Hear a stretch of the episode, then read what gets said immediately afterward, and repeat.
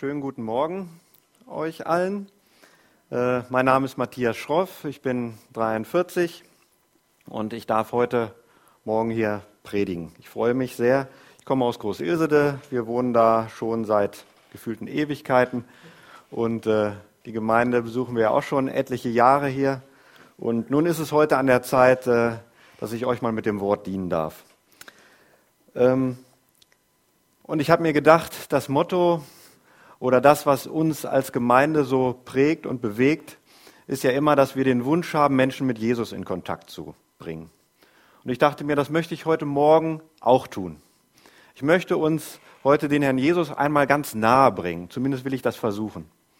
Ich möchte ihn uns so richtig einmal vor Augen stellen, dass wir, dass wir so ganz klar und deutlich sehen, wie er ist mit wem wir es da zu tun haben. Ich möchte nicht, dass er irgendwo da weit weg, irgendwo in irgendwelchen Geschichten bleibt oder irgendwo weit weg im Himmel und wir sind hier unten auf der Erde, sondern ich möchte ihn uns ganz in die Nähe holen. Ich möchte ihn hierher holen, dass wir so richtig sehen, wie ist er denn eigentlich? Und ähm, ich bin in einem christlichen Elternhaus aufgewachsen und da bringt es dann so mit sich, dass man mit diesen ganzen Geschichten, die so im Neuen Testament sind, dass man mit diesen Geschichten so groß wird, dass die einem als Kind so schon erzählt werden. Und ich finde, das äh, führt so dazu, dass man Jesus einfach dadurch so kennenlernt. Und ich möchte euch deshalb auch in so eine Begebenheit heute Morgen einmal mit hineinnehmen, die uns dabei helfen soll, äh, den Herrn Jesus richtig zu erkennen. Und es geht um eine Geschichte, die natürlich aus der Bibel ist und deshalb auch schon sehr alt ist und vor gut 2000 Jahren spielt, als der Herr Jesus seine drei Jahre hier auf der Erde war, wo er wirksam war, wo er gelehrt hat, gelebt hat, Wunder und Zeichen getan hat. Und aus dieser Zeit wollen wir uns einen Text einmal betrachten. Und äh, ich habe eine Begebenheit mehr rausgesucht, die so kurz äh, vor dem Ende seiner Zeit hier auf der Erde war. Also er war im Grunde auf seiner letzten Reise unterwegs nach Jerusalem, wo er dann äh, angeklagt wurde, wo er dann ans Kreuz ging letzten Endes. Und wie gesagt, es, sind, es ist in den letzten Tagen und Wochen vor, vor dem Ende seiner Zeit hier. Und da ist er halt äh, Richtung Jerusalem unterwegs und auf der Durchreise kommt er durch eine Stadt, die heißt Jericho. Und äh, diese Stadt, die liegt ungefähr nur 30 Kilometer von Jerusalem entfernt. Also es ist nicht mehr weit hin und er kommt jetzt in diese Stadt.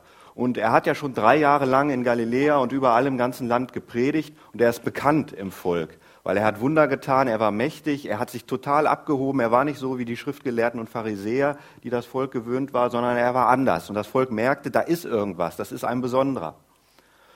Und so kam es natürlich, wenn Herr, wenn Herr Jesus unterwegs war, dass viele Leute mit ihm mitliefen und einfach dabei sein wollten, weil irgendwas Spektakuläres passierte immer, irgendwas Besonderes hatte er immer gesagt und die Leute waren hungrig darauf und wollten davon etwas mitbekommen, wollten davon etwas sehen. Und so war es auch, dass der Herr Jesus mit so einem ganzen Tross von Leuten unterwegs war Richtung Jericho. Und Jericho, das ist eine Stadt, die taucht mehrmals in der Bibel auf. Da haben wir schon so einiges drüber gehört. Ähm, insbesondere wenn wir uns an unsere Kindergottesdienstzeit erinnern, da sind so einige spektakuläre Dinge passiert. Das erste Mal wird Jericho erwähnt im Alten Testament, als das Volk Israel aus Ägypten auszieht und dann letzten Endes das gelobte Land einnimmt. Da war Jericho die erste Stadt, die vom, vom Volk Gottes, von Israel erobert wurde durch Josua. Und das war so ganz spektakulär, erinnert euch vielleicht mit den Mauern, die dann einfielen, weil das Volk drumherum zieb und Gott da so mächtig wirkte. Und dann fielen die Mauern einfach um. Und dann war es recht spannend, weil Gott hat dann diese Stadt mit einem Fluch belegt. Und zwar sagte er in, äh, im Josua-Brief, dass derjenige, der Jericho wieder aufbaut und den Grundstein legt, das würde ihn seinen erstgeborenen Sohn kosten. Und wenn jemand die Tore setzt der Stadt, dann wird ihn das seinen jüngsten Sohn kosten. Und 400 Jahre lang haben sich die Leute oder die Menschen an, dieses, an diese Warnung und an diesen Fluch, der ausgesprochen wurde, gehalten. Aber in der Zeit des Königs Ahab, das war eine ganz böse Zeit in Israel, da, als die Leute nicht mehr wissen, nichts mehr von Gott wissen wollten, haben sich, da, sich darüber hinweggesetzt. Und ein Mann, ähm, Hiel heißt er, von Bethel, der fing an, Jericho wieder aufzubauen. Und oh Wunder, ihr könnt euch geschehen, genau das, ihr könnt euch vorstellen, genau das ist passiert. Bei Grundsteinlegung starb sein erstgeborener Sohn und als er die Tore setzte, sein jüngster Sohn. Also wir sehen, dass Jericho schon, dass da irgendeine dunkle Wolke irgendwo über dieser Stadt so schwebt. Also keine, kein freundlicher Ort, wo man sagen würde, ja, da muss man ja unbedingt hin oder da muss man unbedingt wohnen. Und auch später, als der Jesus so seine Gleichnisse in der Zeit, äh, wo er hier auf der Erde war, erzählte, da brachte er auch einmal das, die Stadt Jericho ins Gedächtnis der Leute. Und zwar das Gleichnis vom barmherzigen Samariter, das sicherlich alle von euch kennen. Das äh, legte er auch in die, in die Gegend um Jericho. Denn da war ein Reisender auf dem Weg von Jerusalem nach Jericho und der wurde dort von Räubern überfallen und halbtot liegen gelassen. Also Jericho, das war eine Stadt, belastet, verflucht, beladen mit alter Schuld, mit neuer Schuld. Und Jericho ist damit so ein Bild für die gefallene Welt, wo auch nichts zusammenpasst, wo man machen kann, was man will, da liegt einfach ein dunkler Schatten drauf. Und genauso ist die Welt seit dem Sündenfall im Grunde auch. Und in diese Stadt kommt jetzt der Herr Jesus. In diese Stadt kommt der, der die Sünde der Welt trägt, der Frieden mit Gott macht, der das alles wieder in Ordnung bringen will. Und da fragen wir uns, werden die Leute dieser Stadt oder wird diese Stadt das erkennen? Wird sie es merken, dass da auf einmal der kommt, der diesen ganzen Fluch, der seit Jahrhunderten und, und auf dieser Stadt liegt, werden sie erkennen, dass jetzt die Heilsstunde gekommen ist? Ich will es gleich vorweg sagen, nur zwei Leute, von denen wird uns berichtet, dass sie die Gnadenstunde im Grunde erkannt haben, dass der Herr Jesus vor der Tür steht, dass er sie besuchen kommt. Nur zwei Leute. Das eine ein blinder Bettler, der ganz unten am Rand der Gesellschaft war, und ein reicher Betrüger, von dem auch der Name überliefert ist, Zachäus. Ihr wisst schon, der, der auf den Baum gestiegen ist um Jesus sehen zu können, weil er so ein kleiner Zwerg war. Nur die zwei, von denen ist uns berichtet worden, dass sie die Stunde eigentlich erkannten, dass Jesus zu ihnen kommt. Und wir wollen uns heute Morgen mal, um, weil ich ja sagte, wir wollen mit Jesus in Kontakt kommen und wir wollen Jesus mal genau ins Angesicht schauen, wir wollen uns die Geschichte von diesem blinden Bettler einmal näher ansehen und mal schauen, um zu erkennen, wie Jesus sich uns hier präsentiert. Und dazu lese ich mal ein paar Verse. Und zwar finden wir die im Lukasevangelium, Kapitel 18, ab Vers 35. Ich lese mal aus der Elberfelder Übersetzung.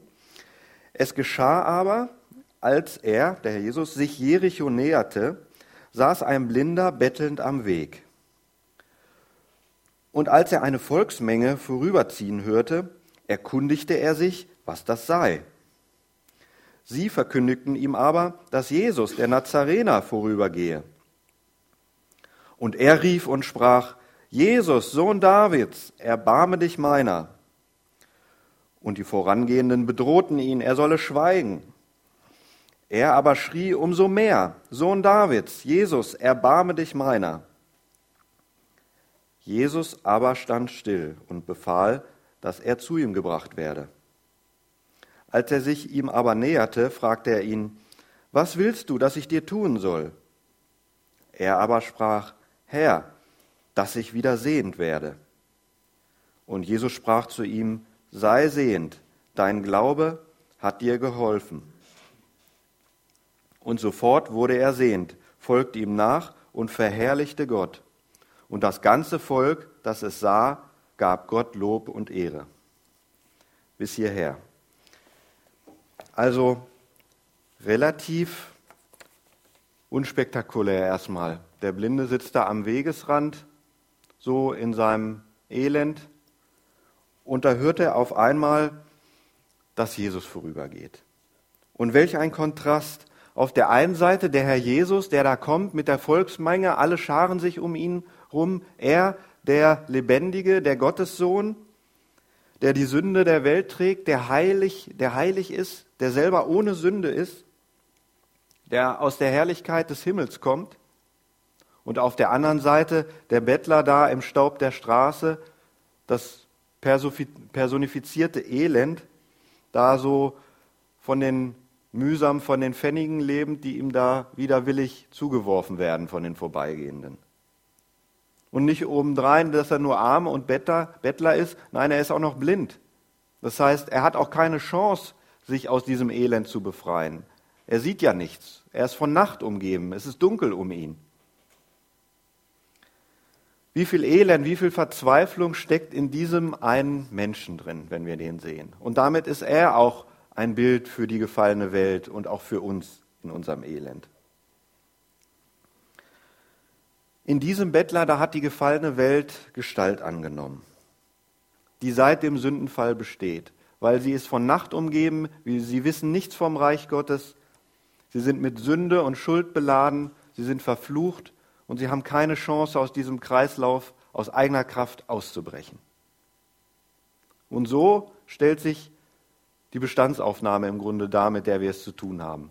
Das war damals so und wenn wir ehrlich sind, dann ist es heute noch genauso. Aber der Herr Jesus kommt in diese Situation herein. Und da will ich mal ein Psalmwort zitieren von David aus Psalm 34, Vers 19. Da sagt nämlich David, der Herr ist nahe denen, die zerbrochenen Herzens sind. Und er heilt die, die ein zerschlagenes Gemüt haben. Das ist doch mal eine Aussage. Weil der Herr Jesus kommt jetzt hierher. Und wenn er das ist, wenn er der Messias ist, der hier beschrieben ist, dann muss doch jetzt was passieren, wenn der Herr Jesus jetzt in dieses Elend kommt. Weil die Schrift sagt es ja, dass er dazu gekommen ist, um diese Probleme zu lösen, um unsere Probleme zu lösen. Dann schauen wir mal weiter in die Geschichte rein. Und da wird uns ja berichtet, dass der blinde Bettler hörte, das Volk, das vorübergehen ging. Viele Leute auf einmal und er wundert sich, was kann das sein? Was ist denn da los? So viele Leute. Und er fragte ja, was ist denn da? Und das, ich denke, das kann man eigentlich ganz gut verstehen. Er wollte etwas mitbekommen vom Leben. Er wollte ja auch wissen, was da los ist. Und wenn da viele Leute vorübergehen, dann will man wissen, was die umtreibt. Das kennen wir doch auch so, dass wir Verlangen danach haben, wenn wir irgendwo einen Auflauf sehen und Leute sehen, die sich um irgendetwas drängen, dann wollen wir auch gern hinzugehen und schauen, was da los ist, ob man da nicht vielleicht auch was umsonst bekommt. Ja, das kennen wir auch alle, diese Haltung. Aber er wusste ja noch nicht, dass da in der, in der Menge einer war, der von sich selber sagen konnte, ich bin das Leben. Nicht, dass man nur was vom Leben hat, dass man vielleicht auch so ein bisschen was mitbekommt, so ein paar Bröckchen, die vielleicht von irgendwoher abfallen, sondern dass da derjenige ist, der sagt, ich bin das Leben. Nicht nur so ein bisschen auch was mitbekommen. Das wusste er noch nicht. Aber als er dann fragte und ihm gesagt wurde, ja, was ist denn da? Und da hieß es auf einmal, ja, der Jesus von Galiläa kommt. Den kannte er schon. Da hatte er sicherlich schon was von gehört. Aber als er das hörte, da passierte etwas bei ihm. Und ich habe das so genannt, auf euren Zetteln könnt ihr lesen, da passiert im Grunde das erste Wunder. Das erste Wunder in dem blinden Bettler. Und zwar das Wunder des Glaubens. Da passiert etwas bei dem Bettler, was das ganze fromme israelitische Establishment nicht verstanden hatte die ganzen drei Jahre lang. Und was die ganzen Pharisäer und Schriftgelehrten bis zum Schluss, bis zu Jesu Kreuzestod nicht begriffen haben und wollten. Aber bei diesem Bettler passiert etwas. Denn als er hört, da kommt der Jesus aus Nazareth, der ja schon so viel getan hat, das war ja bekannt. Da macht es bei ihm auf einmal Klick und da sagt er, ja, das ist nicht nur der Jesus aus Galiläa, sondern das ist der Jesus, das ist der Davidssohn, das ist der Messias, das ist der versprochene Retter, auf den Israel ja so lange schon wartet, bis heute. Und diese Erkenntnis, die schenkt Gott, das ist das erste Wunder, das passiert, dass ihm auf einmal klar ist, Unsinn, das ist nicht einer von vielen, sondern das ist genau der, das ist der versprochene Retter, das ist der Heiland, der macht Frieden, der macht alles wieder richtig. Das ist die einzige Person, um die es geht. Und deshalb fängt er an zu rufen gegen jede Konvention und gegen, sein, äh, gegen seine Erziehung und alles, was gutes Benehmen ist, sondern er schreit nach ihm und sagt, Jesus, du Sohn Davids, hilf mir, rette mich.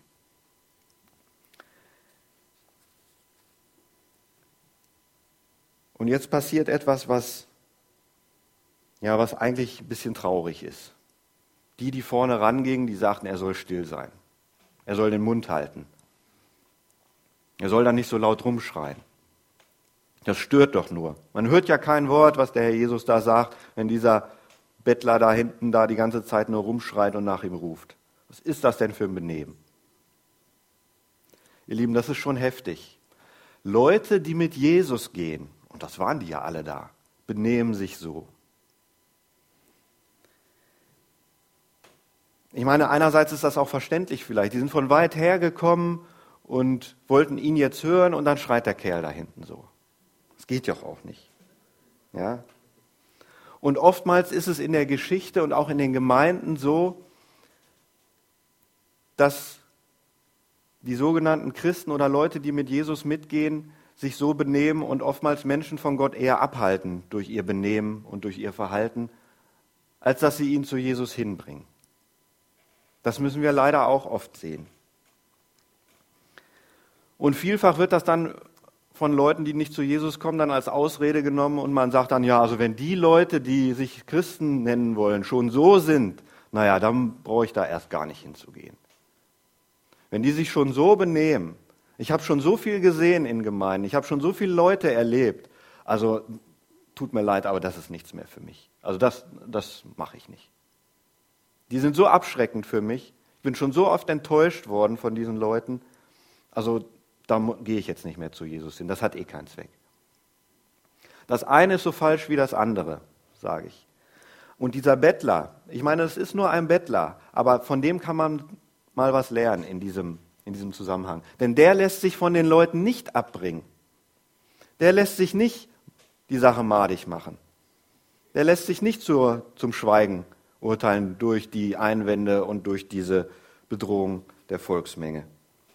Ich meine, wir müssen, wir müssen ja schon sehen, denn ähm, das ist nicht so ganz ohne. So alleine und auch noch behindert, also blind und dann von einer Volksmenge bedroht zu werden, äh, keine angenehme Situation. Aber der Bettler hat eines verstanden und das war diese, dieses erste Wunder des Glaubens, was ich schon ansprach. Er hat verstanden, hier geht es nicht um die Leute, die um Jesus da rumrennen. Es geht nicht um irgendwelche Äußerlichkeiten, sondern hier geht es nur um Jesus und um ihn. Er weiß, ich muss dahin. Ich muss zu diesem Jesus. Nichts anderes zählt jetzt. Das ist die einzige Chance und die muss ich jetzt ergreifen. Also ihm ist der Ernst und die Wichtigkeit dieser Situation absolut klar. Und dass das so ein blinden Bettler ist, der von nichts sonst was weiß, dass dem das klar ist, das ist ein Wunder. Weil viele Leute, die viel mehr Möglichkeiten heutzutage haben, sehen das nicht. Aber der weiß, es geht um Jesus und um niemand anders. Es geht um meine Beziehung zu ihm. Nicht, was die Leute denken oder sagen oder meinen, sondern nur, was Jesus, dass ich, dass ich zu Jesus komme. Das zählt. Und das ist so, wenn die Leute anfangen zu sagen, oh, was machst du denn da, was gehst du denn da in die Gemeinde, was willst du denn da bei Jesus, das endet doch auch nur wieder in Enttäuschung, das hilft dir doch auch nichts, das ist doch verrückt. Nicht, was die Leute zählen, stimm, äh, sagen, stimmt, sondern nur das, was der Geist Gottes dir eingibt. Und das ist, geh zu Jesus. Und jetzt lesen wir eine Stelle, die gefällt mir eigentlich am allerbesten in dieser Geschichte. Da lesen wir nämlich, dass Jesus stillstand, als er das hörte. Jesus stand still.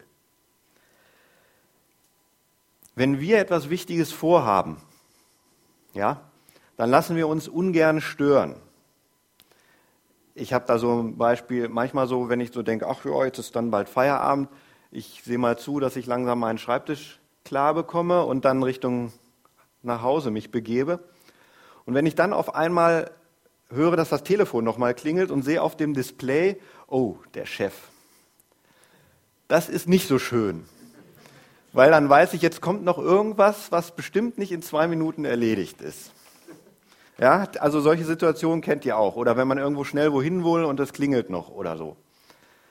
da lassen wir uns nicht gerne stören, wenn wir etwas Wichtiges vorhaben. Und ich sagte ja eingangs schon, der Herr Jesus war unterwegs auf dem Weg nach Jerusalem, nach Golgatha. Das heißt, und ihm war das ja vollkommen klar. Er hat auch seinen Jüngern in den Versen davor schon davon berichtet, dass er leiden werden müsste, dass er nicht anerkannt wird. Und die ganze Dramatik der Situation war dem Herrn Jesus eins zu eins klar. Er wusste ganz klar, worauf er sich einließ. Und er war auf einem Weg, etwas zu tun, was die Welt nie erlebt hatte bisher und auch nie wieder erleben werde. Er war im Grunde dabei, eine Tat zu tun, die den zentralen Punkt der gesamten Menschheitsgeschichte darstellen wird, nämlich ans Kreuz zu gehen und für unsere Schuld zu bezahlen. Das zu tun war er im Begriff. Also etwas, ein Werk zu, zu vollbringen, was Menschen an allen Orten und in jedem Zeitalter etwas angeht.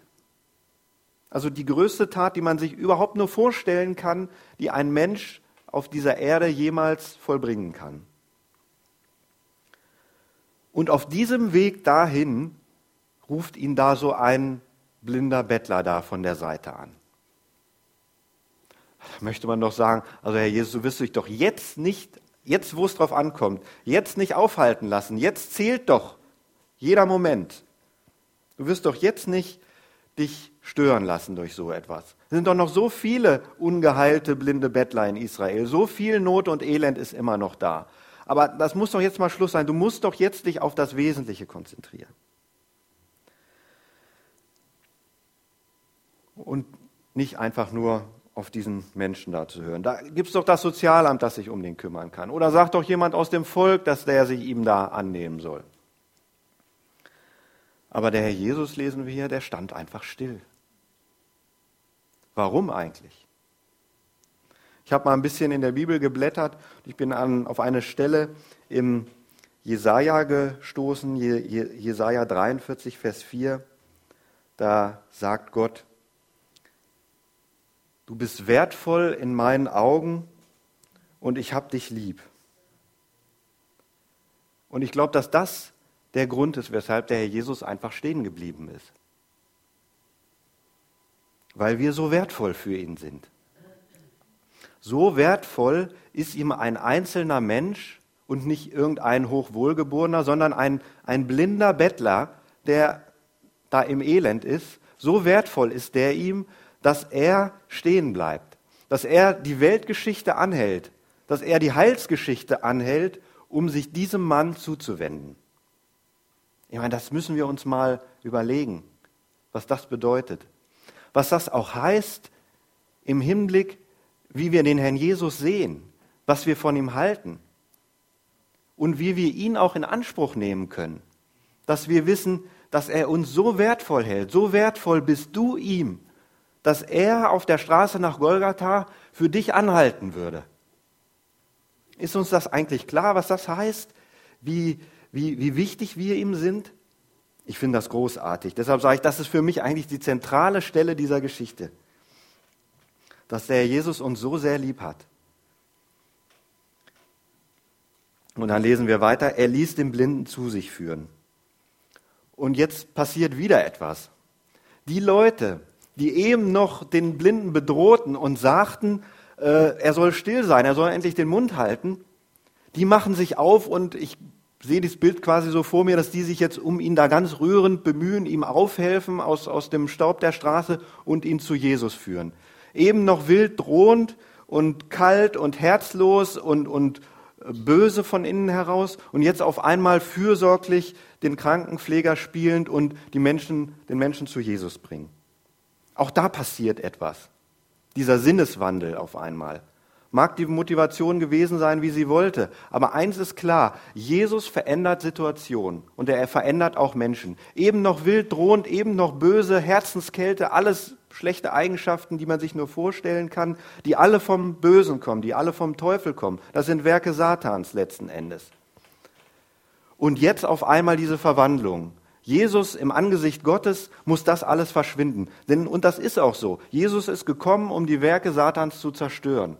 Und genauso ist das. Die haben keinen Platz in seiner Gegenwart. Und jetzt auf einmal sind die Menschen wie ausgewechselt, helfen ihm auf, bringen ihn zu Jesus hin. Und das ist ein gutes Geschäft, Menschen zu Jesus zu bringen. Das haben wir uns ja auch auf die Fahnen geschrieben. Wir wollen Menschen mit Jesus in Kontakt bringen. Und genau das tun die Menschen hier auch. Und wir müssen auch an dieser Stelle innehaben und schauen, dass wir, die wir ja mit Jesus auch gehen und auf dem Weg sind, dass wir uns auch nicht so benehmen wie die Menschen hier beim ersten Mal, dass wir Menschen abhalten, zu Jesus zu kommen, durch unser Verhalten, durch das, was wir sagen, durch das Vorbild, das wir ihnen sind, sondern dass wir Jesus, Menschen zu Jesus hinführen. Das soll unsere Intention sein, das soll unsere Aufgabe letzten Endes sein. Also der Blinde wird nun zu Jesus hingeführt und Jesus fragt ihn, was willst du, dass ich dir tun soll? Also er hatte einen Wunsch frei. Das ist eine schöne Sache. Was würden wir uns wohl wünschen, wenn wir einen Wunsch frei hätten? Äh, Vorsicht, bevor wir darauf eine Antwort geben, wir verraten viel über uns, wenn wir das tun. Ähm, wenn der Bettler vielleicht so gewesen wäre in diesem Moment, wie wir so im ersten Moment denken, dann hätte man vielleicht gesagt, hm, also Herr Jesus, ich sag mal so, die Gelegenheit ist gerade ziemlich günstig, hier sind ganz viele Leute um mich herum. Ach, sag denen doch einfach, sie sollen alle was in meinen Hut reintun und dann, ja, dann habe ich die nächsten zwei Wochen bestimmt satt zu essen und kann mir mal wieder so richtig schön gut gehen lassen. Ja, also ein schneller materieller Vorteil, so typisch menschlich. Ne, das wäre vielleicht so eine Reaktion gewesen. Oder Salomo sagte, dass ich ein weiser und verständiger Mensch war, wäre und äh, gehorsam bin. Ja, auch keine schlechte Idee. Aber ich denke, wir sollten uns wünschen, dass wir den Heiligen Geist bekommen, der uns Jesus zeigt, der uns immer wieder zurechtbringt, der uns korrigiert, der uns Jesus erkennen lässt und der uns neu macht. Ich denke, das ist das Größte, was wir uns wünschen. Und das bekommt der Bettler hier im Grunde auch mit dazu. Der, der Bettler, der entscheidet sich nämlich dafür und sagt zu Jesus, Herr, dass ich wieder sehen möge. Das ist naheliegend, weil das war sein größtes Manko, ganz klar. Und in einigen Übersetzungen wird uns gesagt, als Jesus dann sagt, äh, dein Glaube hat dir geholfen, sei sehend, dass äh, in, anderen, in einigen Übersetzungen steht sogar, dein Glaube hat dich gerettet. Bei Gott ist es immer so und bei Jesus ist es immer so, körperliche Heilung oder Heilung von äußerlichen Gebrechen geht immer auch mit der seelischen Heilung einher. Immer auch mit dem, äh, mit dem, mit dem, mit der Erneuerung des Geistes einher, mit der Bekehrung einher, weil das Jesus noch viel wichtiger ist als der Leib, der eh irgendwann vergeht und verdorben ist. Sondern Jesus geht es immer um die Rettung von Menschen. Und genauso ist es hier auch. Und der Blinde, der sagt, was er möchte. Er sagt, ich möchte sehend werden. Und das ist im Grunde auch ein Gebet, denn in einem Gebet sagen wir Gott, was wir möchten. Wir sagen viele Dinge oder wir möchten viele Dinge haben und nicht alles ist immer im Willen Gottes. Und deshalb sortieren wir selber auch schon vieles aus, worum wir gar nicht beim Herrn bitten. Aber alles andere können wir dem Herrn bringen, denn er hilft uns gerne. Wir sehen das hier an dieser Geschichte. Und der Bettler, der machte nicht viele große Worte, um, aber trotzdem tat Jesus ein Wunder und heilte den Blinden. Und wenn man den Blinden jetzt fragen würde, wer hat dir denn eigentlich geholfen? Dann würde er sagen, na, der Herr Jesus hat mir natürlich geholfen. Er ist ja der Messias. Ja, das stimmt auch. Aber der Herr Jesus sagt, dein Glaube hat dir geholfen. Also der Herr Jesus will uns an dieser Stelle auch mitgeben, wie wichtig der Glaube im Grunde ist. Wie wichtig es ist, dass wir den rechten Glauben haben. Der rechte Glaube ist nämlich Erkenntnis von Jesus Christus. Aber die Erkenntnis allein ist toter Besitz. Der, der Blinde hatte noch mehr. Er gab sein Vertrauen auch an Jesus. Er vertraute ihm über alle Konventionsgrenzen hinweg und sagte, du bist der Einzige, der mir helfen kann. Ich glaube nicht nur, dass du der Messias bist, sondern du bist auch mein Heiland und ich nehme das jetzt in Anspruch. Ich muss zu dir kommen und dann bekomme ich das. Das ist ein Glaube, der trägt, ein Glaube, der rettet. Und dann lesen wir, und alsbald ward er sehend und folgte Jesus nach und pries Gott.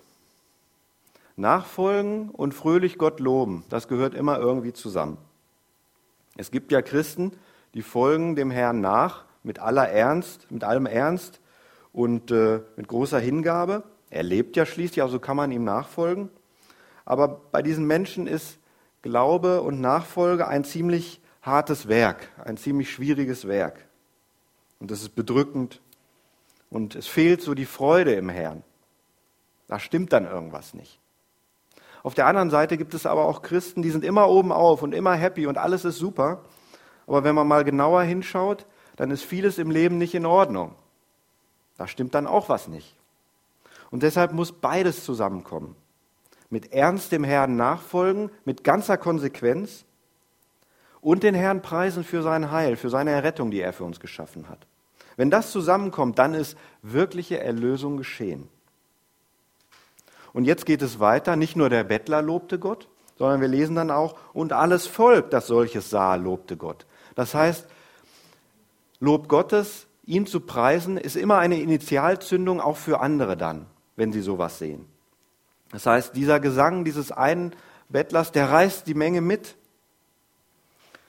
Wie viel Mühe geben wir uns Christen, um, das, um so eine Initialzündung zu haben, um sowas auch zu schaffen, dass wir Leute mitreißen in dem Lob Gottes. Aber das ist schwierig. Aber wenn Jesus da ist, wenn seine Gegenwart da ist, wenn er sich uns zeigt, wie hier auf dem Weg, dann funktioniert das. Fassen wir noch einmal am Schluss zusammen. Wir sind also auch wie dieser arme Mensch dort am Wegesrand. Wir sind auch wie dieser Bettler. Wir betteln die Welt an um Freude und um Trost, aber die Welt ist selber arm. Und deshalb kann sie weder Freude noch Trost geben. Und auch die Reichsten in dieser Welt sind arme Schlucker, wenn sie Jesus nicht haben. Wenn Jesus nicht in ihr Leben gekommen ist, dann funktioniert das alles nicht. Denn nur er erlöst vom Bettlerdasein. Er hebt uns auf und gibt uns Freude und Trost und Hoffnung. Nur er kann das. Und wir sind auch genauso blind wie dieser Bettler. Der Mann war ja in der Finsternis gefangen. Um ihn war Nacht, er sah nichts, war im Grunde eingesperrt. Aber Jesus, und das wissen wir, das ist das Licht der Welt. Aber das erkennt man erst, wenn Jesus einem die Augen öffnet. Sonst bringt das alles nichts. Sonst sehen wir es gar nicht, wenn wir blind sind. Sonst sehen wir das Licht nicht. Und deshalb muss uns Jesus die Augen öffnen. Auch unsere inneren Augen, unsere geistigen Augen. Und das ist das Wunder, was, was passieren muss. Dass wir erkennen, ja, Jesus ist meine einzige Hoffnung, Jesus ist meine einzige Chance.